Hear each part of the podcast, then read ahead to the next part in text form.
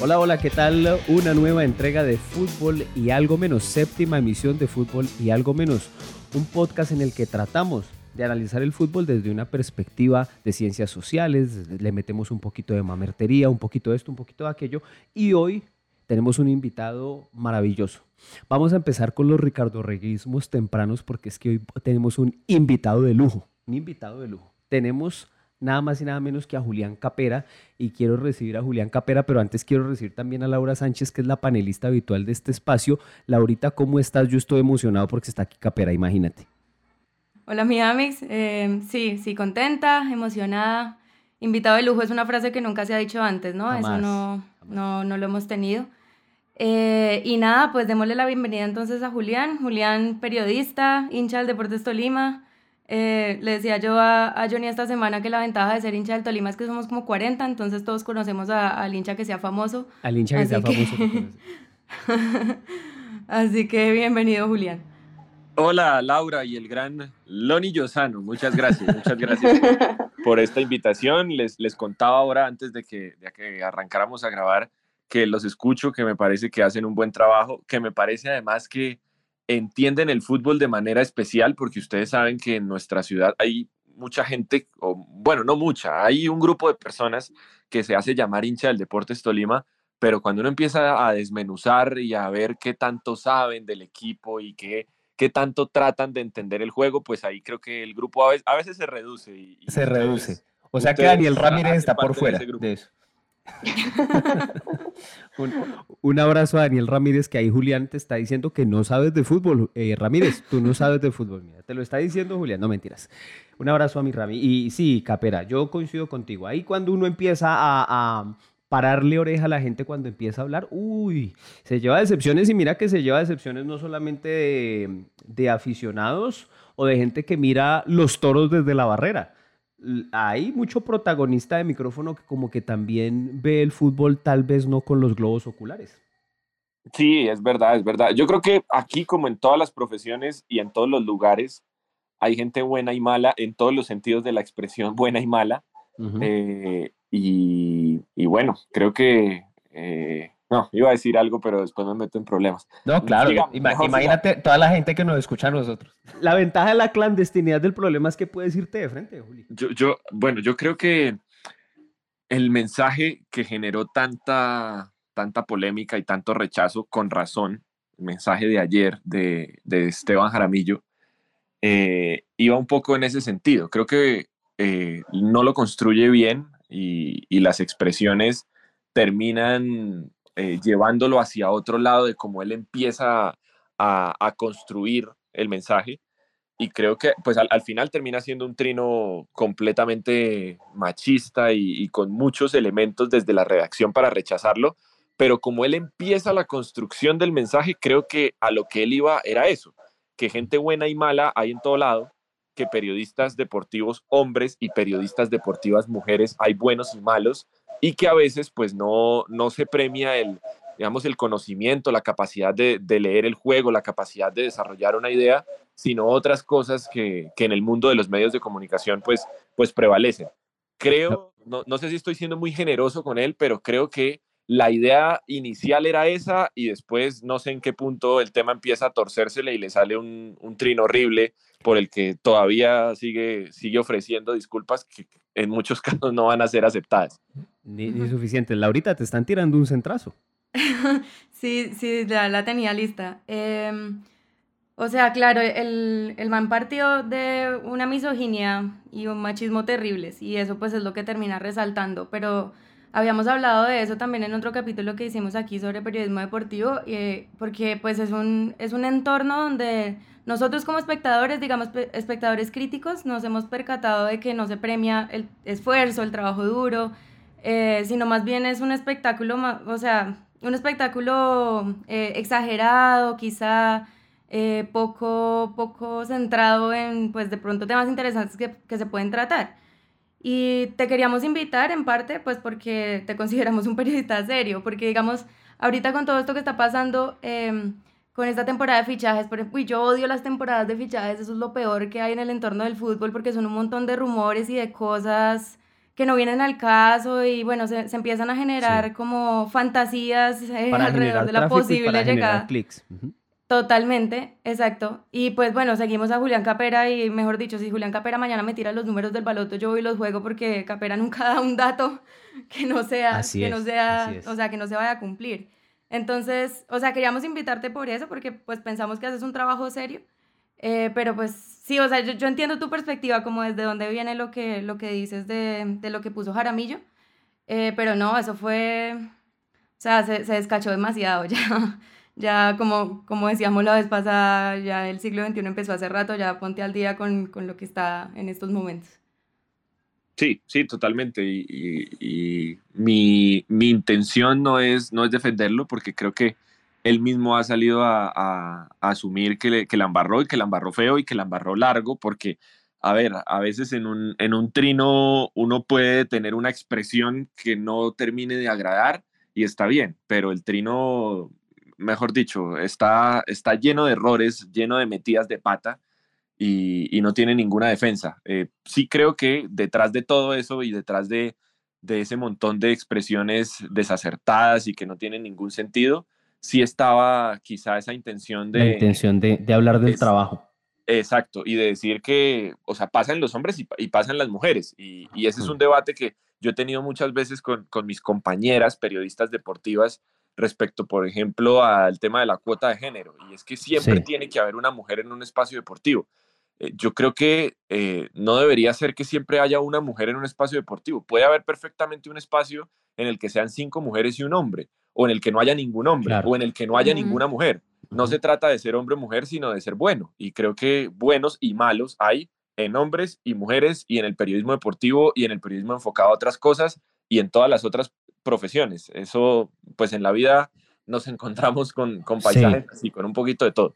Juli, Juli, tú das un diagnóstico muy claro del tema y te propongo un ejercicio. Imagínate que eres el dueño de Disney y puedes decir, voy a incorporar al panel del programa FW23 o FW25 eh, a, a tal periodista porque considero que su labor es muy buena y de pronto no ha tenido la suficiente trascendencia. ¿Qué, ¿Qué, nombres te pueden venir a, la, a la, mente?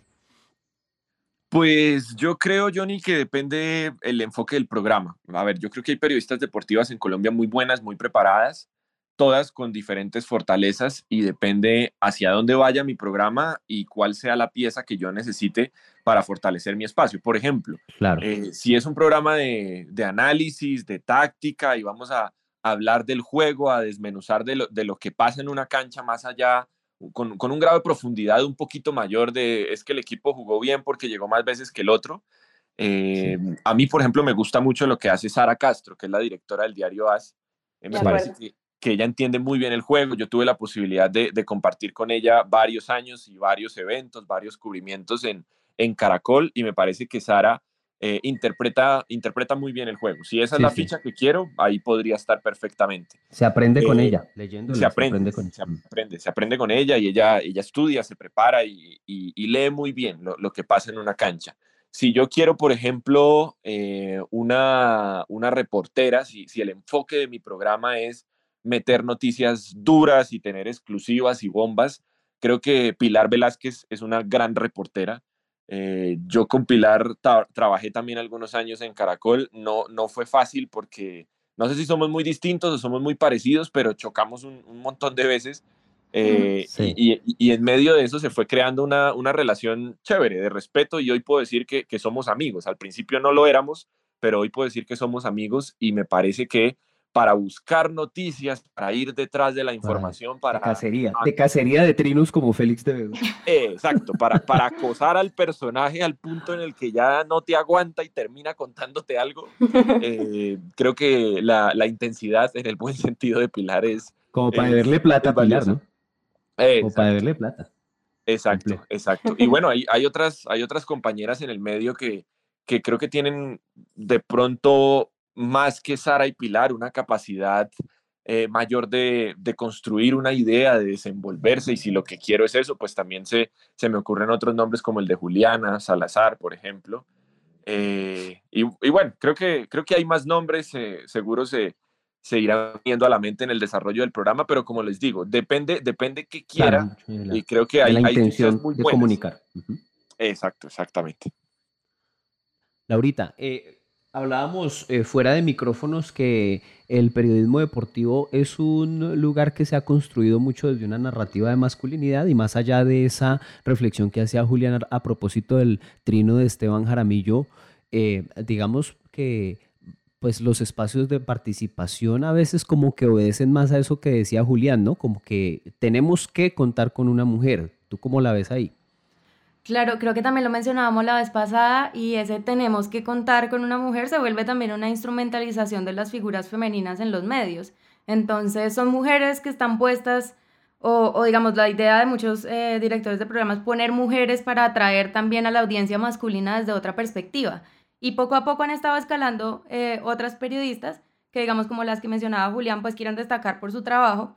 Em, para nosotras como mujeres, yo creo que no solamente para mí, sino en general a las mujeres que vemos fútbol o que estamos interesadas en el deporte, tener periodistas femeninas de referente también es importante, no solamente jugadoras, em, sí, como personas que estén en la cancha, sino también por fuera y que reporten en los medios es súper importante porque es como otra manera de, no sé si demostrar que nosotras también podemos o si a sentirnos representadas. Yo siento que eso es súper clave y bacano que fuera así. O sea, chévere como dice Julián que fuera porque son buenas, porque hacen un buen trabajo, porque se dedican, porque están pendientes, por ejemplo, de la noticia cuando es reportería. Hay presentadoras excelentes también, o sea, que tienen como un manejo de escenario, de set, que son buenísimas. Em, chévere ver eso, o sea, chévere que tenemos el talento como destacar por, por ese tipo de cosas y no solamente que estamos puestas ahí para apelar a un público masculino, porque es que estamos en el 2021 y ya no son solo los hombres viendo fútbol hace muchísimo tiempo, y ya las mujeres estamos muy metidas en esto. Entonces, pues por eso pienso que es importante, ojalá que no fuera lo que, lo que dice Julio, o sea, que no fuera una cuestión de tenemos que poner una mujer eh, porque tiene que haber una cuota de género, sino que empiece a ser diverso de verdad. Y que si hay un programa de cinco mujeres sea algo que también pueda apelar a la audiencia masculina por lo que ellas van a decir y no por cómo se ven o quiénes son. Juli, eh, te preguntamos ahí en ese sentido, sabemos que el periodismo pues eh, tiene su escenario principal en los medios y que naturalmente es un negocio, necesita unos ingresos, necesita cautivar la, la mirada, la atención de la gente y pues es normal que haya mucho espectáculo para llamar la atención. ¿Cómo se equilibran esas fuerzas? ¿Cómo crees tú que de pronto se pueden equilibrar esas fuerzas para que el periodismo investigativo en, en, el, en la arena de lo deportivo y de lo futbolístico no quede tan atrás, como que no se le dé espacio en los canales eh, masivos, en los canales fuertes de, de deportes y de fútbol? Mm, a que, no se cierren los espacios a ese periodismo que busca indagar, que busca la investigación, que va más allá de esos lugares comunes que tanto hemos referenciado. ¿Cómo equilibrar eso? Eh, pues, a ver, yo, yo creo, Johnny, que eh, el juego ha sido malentendido por algunos y que hay una audiencia muy chévere, muy crítica y cada vez mayor que busca ese tipo de, de, contenidos y es a lo que nosotros de alguna manera tratamos de, apuntarle. Por supuesto que por el tema de, tiempos, de show, de espectáculo, como, ustedes lo llaman, eh, no siempre la, construcción del mensaje que uno quiere puede darse en los términos que uno quiere, pero, pero a, ver, creo que eh, en esta eh, nueva generación estamos tratando de, darle un giro a las cosas y de, que el periodismo deportivo que se hace en nuestro país vaya un poco más allá y tenga un poco más de profundidad. Yo entiendo que en algún momento para el país fue absolutamente vendedor y absolutamente ganador el hecho de la polémica regional, donde había un costeño, un paisa, un rolo, un vallecaucano y se tiraban entre ellos sin ningún tipo de argumento y la gente era feliz viendo cómo se daban palazos hasta, hasta personales. Edgar Perea, discúlpame, había una interrupción. Edgar Perea comiendo papaya en el escenario cuando Oscar Rentería Jiménez había dicho que el América le iba a ganar a Junior, pues eso es un episodio tremendo, ¿no? También es que esa vaina es irresistible, ¿no? Sí, con su, con su tenedor de, plástico. Creo que es una escena inolvidable, inolvidable de, lo, que eso significó y en ese momento yo creo que fue absolutamente ganador y, los veía todo el mundo, absolutamente todo el mundo. Eh, creo que la audiencia ha venido cambiando un poquito y la exigencia de la audiencia ha venido cambiando un poquito y ya me parece a mí, no sé cómo, cómo lo ven ustedes, porque me gustaría pues conocer también su opinión al respecto, eh, pero me parece que la audiencia ya busca otro tipo de cosas y ese, ese, ese debate de venga, gritémonos porque gritar, gritar sirve, así detrás de los gritos no haya absolutamente nada en cuanto a la construcción del argumento, eh, creo que a la gente ya le cansó un poquito y que ahora eh, hay mucha gente que está tratando de, buscar otro tipo de contenidos donde, donde se va un poquito más allá, donde se trata de, debatir con, argumentos, de explicar lo que, lo que no es tan obvio y de hacer esa tarea que se dice tan fácil, pero al final no lo es tanto, que es mm. entender, entender lo complejo del juego para ponerlo en, palabras sencillas, porque además también eh, no, no nos olvidamos que al otro lado está, sí, el que se está preparando para ser entrenador y el que entiende el juego perfectamente, pero también eh, el que únicamente ve el fútbol como un espacio de, diversión para olvidarse un momento de, los problemas de la semana y tampoco quiere que, que, le llenen la cabeza de un montón de cosas que al final no, no quiere entender. Entonces, claro, de mensajes complejos, tampoco se trata de hacer esto, esto no es alquimia. Laura. Sí, ha cambiado la audiencia, yo creo que sí, pues desde la perspectiva de ser audiencia eh, y de lo que, digamos, he discutido con amigos, compañeros y etcétera, uno, uno ya se dio cuenta hace mucho tiempo de que esas peleas, por ejemplo, regionales o que eso son ficciones, ¿no? O sea, no, no es que realmente... O como, pues la, puede que como la lucha libre, coreografía. Pues, exacto, pues puede que sí se tengan alguna rabia y se desahoguen ahí, o pues uno no puede saber pero al final pues todos sabemos que eso es por, por el show, por el espectáculo. Entonces ya se volvió repetitivo, aburrido. Hay un canal que no vamos a decir el nombre, que tiene dos periodistas que no vamos a decir el nombre, que son de un, uno de la zona norte del país y otro del Valle del Cauca, y, y cada rato se tiran cosas ahí por los equipos regionales y, y se pegan durísimo y, y qué mamera, o sea, de pronto eso ya le apela a gente mayor o bueno, quien está acostumbrado a ese tipo de, de formato, pero pues yo no me siento a ver ese tipo de peleas ya y yo creo que pues la, la audiencia joven ya no lo está haciendo. Entonces, pues por ejemplo, ese, ese tipo de temas y yo quisiera también como, como saber hasta qué punto todas esas cosas de verdad son coreografiadas, o sea, si se piensa en, en ese tipo de peleas como una, una especie de captura de audiencia o como cuál es la cosa que juega ahí.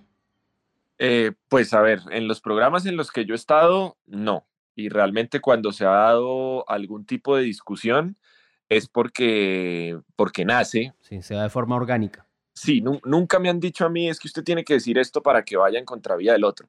A veces antes de que empiece el programa, cuando nosotros estamos ahí en el, en el camerino y nos estamos preparando para salir, algún comentario sobre un tema específico, uno ya sabe, uno ya empieza a, a olerse que el tema seguramente no, no va a ser tan tranquilo en el programa. Por ejemplo, recuerdo cuando, cuando James Rodríguez y todo el lío con la selección Colombia y eh, su comunicado diciendo que él estaba bien para, para, ir a la Copa América, yo llegué ese día al canal, estaba Jorge, Jorge Bermúdez hablando con alguien, eh, pues eh, comentándole su, su, su posición. Jorge Bermúdez, desde que dijo buenos días, tú ya sabías que ahí iba a haber candela. Exacto, y, y él dijo dos palabras sobre James y yo ya sabía que eso iba a explotar porque teníamos dos posturas completamente eh, distintas sobre, sobre lo que había hecho James en, ese momento. En los programas en los que yo he estado, como les digo, eh, nunca me han dicho diga tal cosa o es que hoy hay que pelear por este tema. Eh, creo que, y, yo creo que la gente es muy inteligente y, como dice Laura, la gente, la gente se lo nota, la gente se da, se da cuenta cuando, cuando eso es fingido, cuando eso está libreteado y bueno, nosotros tratamos de que en el caso de nosotros, cuando peleamos es porque en serio estamos peleando. Uno lo que piensa, Julián, es que si bien es cierto las audiencias son exigentes, pues a veces también se busca en la televisión una alternativa de entretenimiento en últimas. Eh, y sería un poquito pretencioso digamos, pedir discursos profundos y edificantes y todo esto, pues posar también de pseudo intelectual, cuando de lo que se va a hablar es de un juego, ¿no? Uno simplemente quisiera a ratos, o por lo menos es una mm, visión particular, que ese show que a veces se, se, hace, se monta o que se va dando de manera natural, tuviera unos, unos matices distintos, que te tiraran a lo mejor la referencia de una película o de una novela o de algo así, para poder establecer una comparación y que eso genere también, em, digamos, captura la atención de la gente y a la vez te deja ciertas inquietudes. Eh, acá nunca hablamos de los argentinos mientras pasa el señor de los aguacates a quien le saludamos y le invitaría a escuchar el podcast. Eh, pero eh, Alejandro Fantino es alguien que hace ese ejercicio, ¿no? El tipo hace, digamos, entretenimiento así, comillas, basura, pero a veces te lo dota de un poquito de, de, de, como uno que otro comentario así de cultura pop que, ah, tú dices, te, te engancha. Eh, esa, esa, es la visión pues, que uno puede llegar a tener de, eso como, como espectáculo. Y Juli, eh, quisiera tocar este, tirarte esta pregunta que era un poco con lo que abrías el programa. Mm, dicen que no se puede ser buen profesor si se es mala persona. ¿Se puede ser buen periodista deportivo y ser mala persona? ¿O ah, lo dejo ahí? Se, digamos, hay gente de una trayectoria eh, larga y con mucho reconocimiento en los medios, pero que cuando uno escucha uno dice, este definitivamente es una mala persona. Eh, ¿Tú crees que es posible ser buen periodista deportivo y a la vez una mala persona? Sí, estoy absolutamente convencido que se puede ser periodista deportivo y una mala persona. Eh, conozco varios buenos periodistas deportivos que son malas personas y que la gente lo nota ah, cuando los veo, los escucha ¿Muchos más aparte de Carlos Antonio Vélez o solo él? pero también conozco otros que, eh, por ejemplo, la gente los escucha y cuando los escucha dice, este man, este man tiene que ser un mal tipo y resulta que es un buen tipo. Y al revés, gente que dice, uy, pero qué ternura, qué ternura de hombre o de mujer, parece un abuelito. Y en la práctica o en la vida cotidiana son malas personas. Eh, pero sí, sí, conozco, conozco varios buenos de periodistas deportivos que... Ricardo, Rego, Ricardo Rego es mala persona porque en, televisión se ve que dan ganas de agarrarlo a picos. De hecho, todo el mundo lo agarra a picos cuando lo ve en la calle y está transmitiendo. ¿Es, es buena persona Ricardo Rego?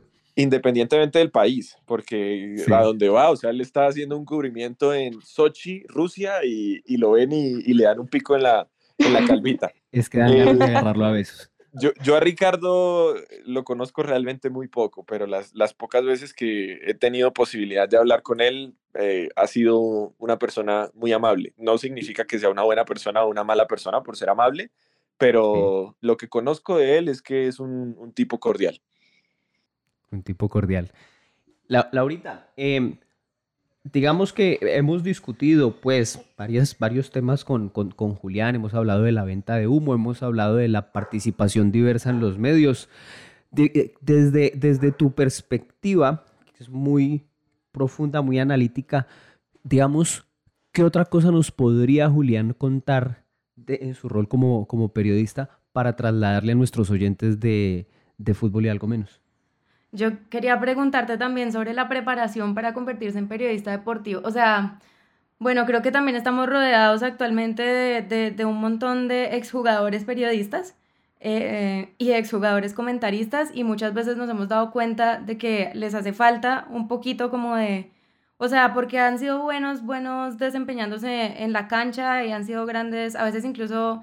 Em, ídolos de mucha gente y eso, pero no se les da tan bien con el micrófono. Yo quisiera saber cómo cuáles cuáles son los criterios para que un exjugador esté en un programa o cómo lo ven ustedes como periodistas que vienen de pronto de la formación eh, en comunicación social o en otras áreas. Académica. Cuando, cuando tienen que compartir eh, esos espacios, cómo, cómo se desempeñan esos, cómo se desenvuelven en esos lugares eh, y qué tan, digamos, qué tanto se necesita para estar ahí sentado. Sí, pues hay varias cosas sobre el tema. Eh, voy a arrancar con, con lo de los futbolistas. Eh, a mí me parece que en muchos casos la opinión del futbolista para ese tipo de espacios eh, es valiosa, porque evidentemente él ha tenido acceso a, algunos escenarios que nosotros, por más cerca que hayamos estado, no lo tenemos. Y lo que, lo que él ha vivido en la cancha a veces deja reflexiones muy valiosas y nos permite analizar desde otro lado eh, una situación puntual que, que traigamos a la mesa de debate. Como en todo y como arranqué diciendo, en todas las profesiones y en el campo del periodismo y en cualquier otro que se les ocurra, creo que hay gente muy buena y creo que hay gente muy mala. Y evidentemente hay gente a la que eh, pues le vendría bien un, poco más de, preparación para, para estar en ese tipo de espacios, pero también eh, tengo compañeros que son, que son muy buenos y que realmente cuando, cuando hablan eh, nos dan una perspectiva diferente y, nos permiten analizar una situación puntual desde otro punto de vista. Respecto a lo que siente uno como comunicador social cuando ve que esos espacios se ocupan por futbolistas, eh, creo que hace juego y yo no tengo ningún lío con eso. Sí me parece que a veces nuestras facultades de comunicación social en, el país, las que conozco, la que me preparó a mí y con las que he tenido la posibilidad de, trabajar en algún u otro proyecto, eh, creo que deberían hacer un esfuerzo mayor porque el, enfoque sea sea el correcto. Y yo se lo digo a mis profesores con mucho cariño y con mucho respeto y tuve grandes profesores de los que aprendí un montón, pero las cosas más importantes para ejercer esta profesión las aprende uno afuera. Y yo siento que las aprendí fuera de la universidad. Antes, incluso antes de entrar a la universidad, cuando empecé a, hacer mis primeras cosas en medios de comunicación en Ibagué. Y después, cuando estando todavía en la universidad, estando a, mitad de carrera, empecé a hacer mis prácticas en, en Caracol. Creo que sí hay, hay que hacer un ejercicio grande de hacia dónde se están enfocando los esfuerzos para preparar a los comunicadores sociales. Sé que hay cosas muy valiosas que da la academia y, que son importantes a, la hora de, de, construirse como profesional, pero también siento que las más importantes no se aprenden ahí, sino se aprenden afuera. Claro, y, en un, digamos que en un terreno tan dinámico en el que las relaciones humanas es protagonista, pues es difícil predecir realmente cómo puede llegar a ser el desempeño de un comunicador una vez esté ejerciendo, ¿no? Porque, digamos, en, otros, en otras circunstancias en las que las profesiones son más instrumentalizadas y tienen que ver con eh, operar o con dirigir, ciertas cosas pueden ser más predecibles. En este caso, ustedes están ahí en caliente, están, dependen mucho del protagonista, del contacto, de si les levantan un teléfono o no, de si les responden un mensaje. Eh, ¿cómo, se, ¿Cómo, Julián, porque tú eres uno de los periodistas, como decía Laurita, tú sabías antes que los mayas que el calendario maya se acababa en 2012, tú ya lo sabías antes que ellos. ¿Cómo haces? Cuéntanos, eh, eh, revelanos tu secreto.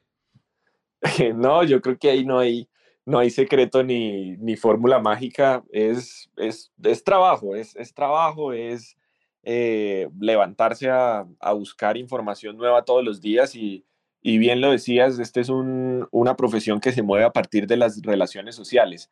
Y yo aprendí muy temprano que son las relaciones sociales a, a todo nivel y bueno, o sea, ni siquiera por, por un tema de cálculo de conveniencia, sino porque así me criaron mis papás y, les debo todo o casi todo lo que he logrado en la vida a ellos.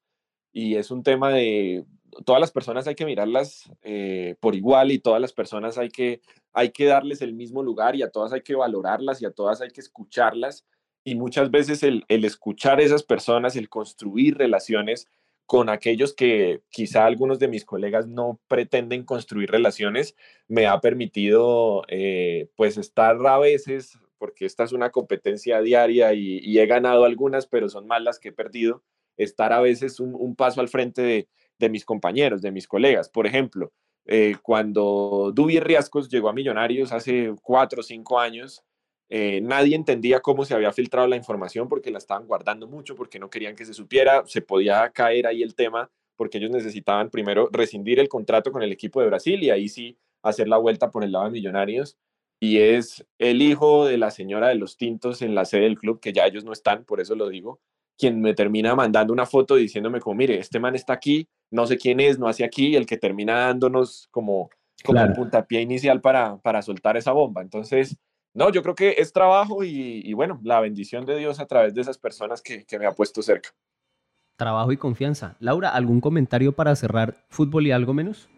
No, nada, Julia, agradecerte. De verdad, tremendo tenerte acá. Yo creo que lo mismo que, para ustedes de pronto tener jugadores en el panel y, y, entender la perspectiva desde adentro, para nosotros también tenerte como periodista y entenderte cómo se mueven eh, ustedes dentro de los medios de comunicación, qué es lo que están pensando, a qué le están apuntando, súper, súper interesante. No, gracias, gracias. Gracias por, esas palabras tan generosas y, a los dos, gracias por, por invitarme.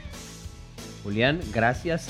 Acá los micrófonos de fútbol y algo menos abiertos siempre para cuando quiera volver. Y agradecemos a nuestra audiencia. Felicidades y gracias por escucharnos.